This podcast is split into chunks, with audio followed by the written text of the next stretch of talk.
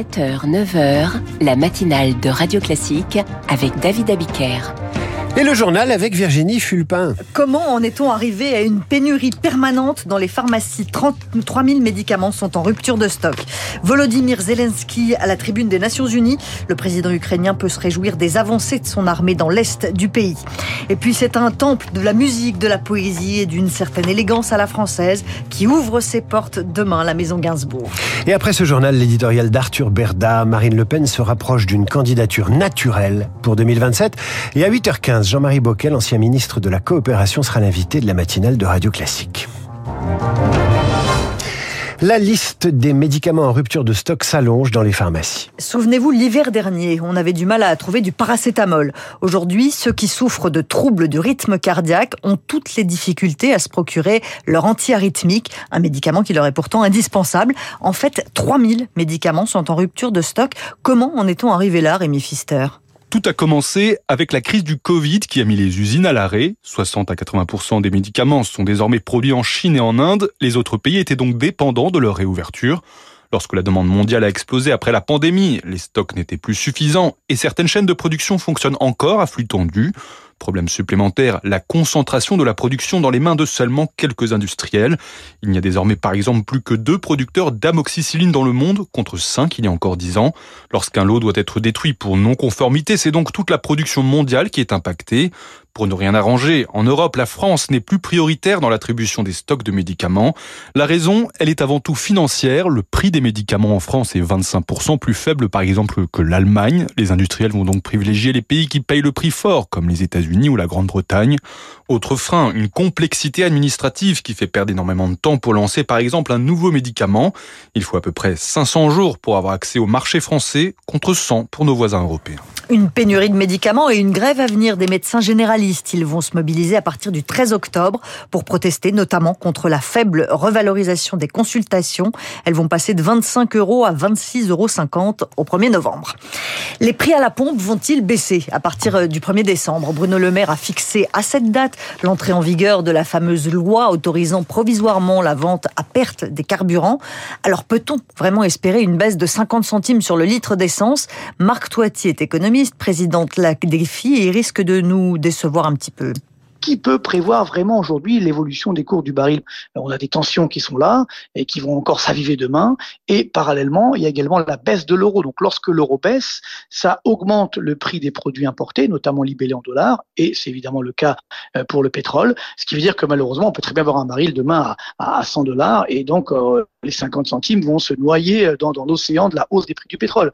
Donc c'est très dangereux aujourd'hui de faire de telles annonces parce que les ménages risquent d'être déçus, comme on leur a promis que l'inflation allait baisser, etc. On voit que c'est pas le cas. Malheureusement, il faut dire les choses. L'inflation, comme les prix du pétrole, sont devenus incontrôlables. Marc Toiti avec Céline Cajoulis. Et ce n'est pas grâce au covoiturage que les automobilistes vont faire des économies. Le matin, entre 7h et 10h, plus de 80% des conducteurs sont seuls dans leur voiture. C'est le résultat d'une étude du gestionnaire d'autoroute Vinci qui paraît ce matin. Deux ans après le suicide de leur fille, des parents portent plainte contre TikTok. L'adolescente avait posté une vidéo pour exprimer son ras-le-bol d'être harcelée à cause de son poids.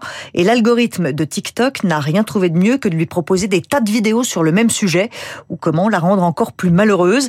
Alain Bensoussan est avocat spécialisé dans le droit des nouvelles technologies. Pour lui, oui, TikTok peut jouer un rôle néfaste, mais ce sera difficile à prouver.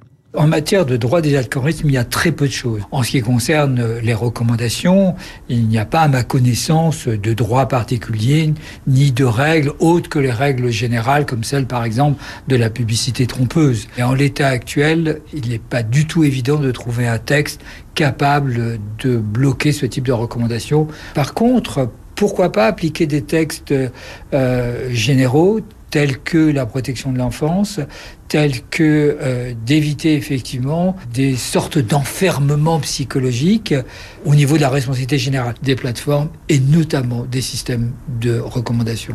Un électrochoc à tous les niveaux sur le harcèlement scolaire, c'est ce que réclame Gabriel Attal. Le ministre de l'Éducation nationale a lancé un audit. On connaîtra les conclusions dans un mois. Gérald Darmanin lui chante les louanges de la fermeté à Rome. Le ministre de l'Intérieur était en déplacement en Italie pour parler immigration après l'afflux de migrants la semaine dernière à Lampedusa. Volodymyr Zelensky va s'exprimer devant l'Assemblée générale de l'ONU. Une première depuis le début de la guerre contre la Russie pour le président ukrainien, même si Volodymyr Zelensky est déjà intervenu par message Là, il sera à la tribune en personne. Sur le front, l'armée ukrainienne a repris plusieurs kilomètres carrés près de la ville dévastée de Barmout, une ville stratégique pour la suite, d'après le général Jean-Paul Paloméros, ancien chef d'état-major de l'armée de l'air. Barmout, c'est important parce que c'est symbolique de montrer que les Ukrainiens sont capables de reprendre cette ville. Et deuxièmement, ça fait monter la pression sur les Russes à cet endroit-là, ce qui veut dire qu'ils sont obligés de la relâcher ailleurs. Donc, euh, il y a un effet d'équilibre. Quand les Russes engagent leurs réserves pour stabiliser une partie du front, eh bien, ils dépeuplent en quelque sorte une autre partie. Donc, les Ukrainiens sont en train d'user en quelque sorte les Russes. C'est un jeu, entre guillemets, du chat et de la souris. Jean-Paul Paloméros avec Marine Salaville. Quand les portes s'ouvrent et que la magie opère, longtemps on a connu du 5 bis rue de Verneuil à Paris que les murs extérieurs recouverts de graffiti. Mais demain, la maison de Serge Gainsbourg ouvre au public. Victoire Fort a poussé les portes et elle nous emmène en éclaireuse pour Radio Classique. Vous frappez à la porte. Fermer la porte derrière soi et se laisser guider. Voilà le salon avec son carrelage à cabochon et ses murs noirs, car dans les hôpitaux psychiatriques, les murs sont blancs, justifiait Gainsbourg. Mélange de temple à la gloire de sa carrière, photos de Birkin, bambou, Bardot et de musées. Anatole Magiard, directeur des contenus de la maison Gainsbourg. On connaissait très peu cet homme d'intérieur, il n'a jamais quitté cette maison pendant 22 ans. Ce 5 bis rue de Verneuil, c'est un peu un espèce de disque dur externe de sa mémoire. Il travaillait dans son salon euh, au Steinway. À l'étage, le parquet grince, un couloir et son armoire à droite. Continuez au fond, voilà le bureau. Sur les étagères, ses sources d'inspiration Goya, Velasquez, Baudelaire ou. Pour enfin ouvrir la maison Gainsbourg, il a fallu trouver le bon modèle économique pour accueillir le plus de monde possible. Anatole Magiard. Les visites se font euh, deux par deux, donc pour ouvrir le 5 bis il était nécessaire de trouver euh, un lieu à proximité qui accueille le musée.